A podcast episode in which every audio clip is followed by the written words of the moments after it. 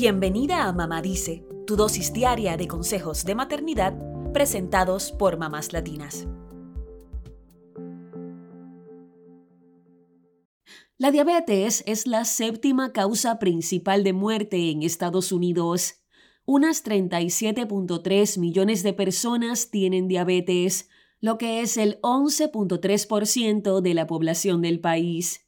Entre ellos, hay poco más de 250.000 niños y adolescentes con la enfermedad. En el caso de los adultos, la mayoría tiene diabetes tipo 2, mientras que los niños y adolescentes suelen tener diabetes tipo 1.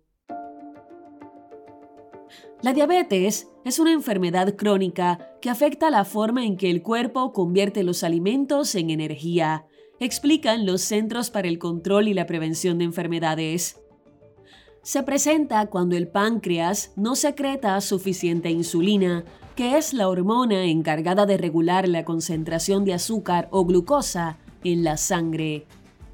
En la diabetes tipo 2, el cuerpo no usa la insulina adecuadamente y no puede mantener el azúcar en la sangre a niveles normales. Este tipo de diabetes es prevenible y se puede retrasar con cambios en el estilo de vida. Pero hoy hablaremos con más detalles de la diabetes tipo 1, que es la más común en la infancia. En la diabetes tipo 1, el cuerpo tiene una reacción autoinmunitaria que le impide producir insulina. Por ende, el azúcar o glucosa en la sangre no tiene forma de ser regulada, lo cual puede dañar órganos y sistemas del cuerpo. Todavía no hay formas de prevenir la diabetes tipo 1 y las personas con esta enfermedad deben inyectarse insulina todos los días para sobrevivir.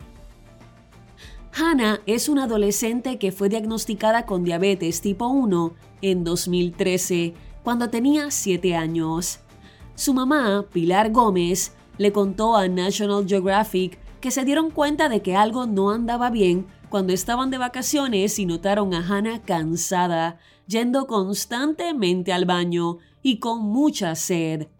Pilar tenía antecedentes de la enfermedad, así que conocer los síntomas le ayudó a identificar lo que ocurría.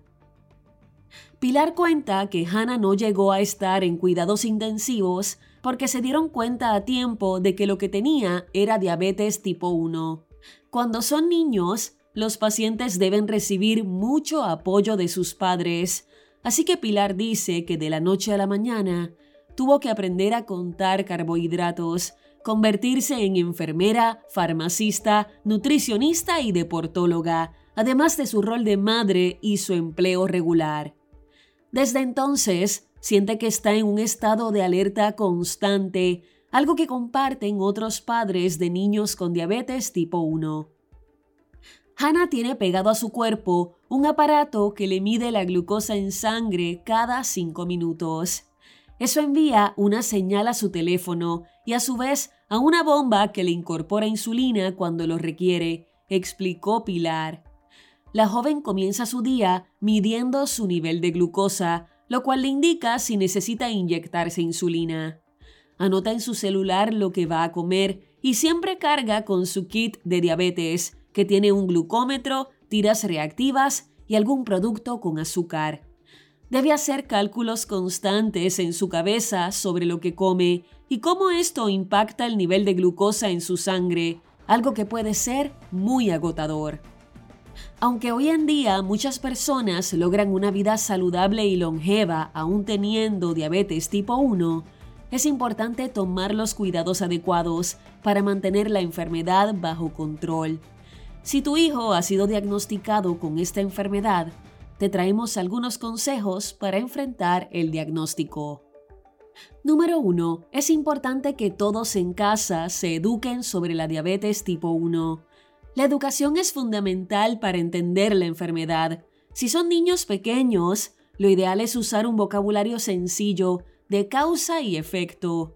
Por ejemplo, el cuerpo no produce insulina y por eso hay que inyectarla. Tendrá que medir la glucosa en sangre, inyectarse insulina y controlar lo que come para poder mantenerse sano. Hay libros para niños que explican lo que es la enfermedad y cómo enfrentarla. Número 2. El diagnóstico puede traer miedos y frustración, así que hay que acompañar al niño en estas emociones. Por eso hay que explicar de acuerdo con la edad del niño lo que le ocurre y respetar si no quiere saber todos los detalles, pero que al menos se quede con lo fundamental. Hay que darle espacio a que exprese sus emociones, tener un diálogo abierto y sincero y ser lo más pacientes posible. Número 3. Explícale lo que pasará y cómo será su vida. Puedes buscar apoyo en una organización dedicada a la diabetes para contactar con otras personas que viven con la enfermedad y tener más recursos para afrontarla. A medida que va creciendo, podría irse haciendo cargo de los cuidados que debe tener. Aunque sea difícil, poco a poco se irá acostumbrando a esta nueva realidad y verá que será posible hacer todo lo que desee mientras se cuide.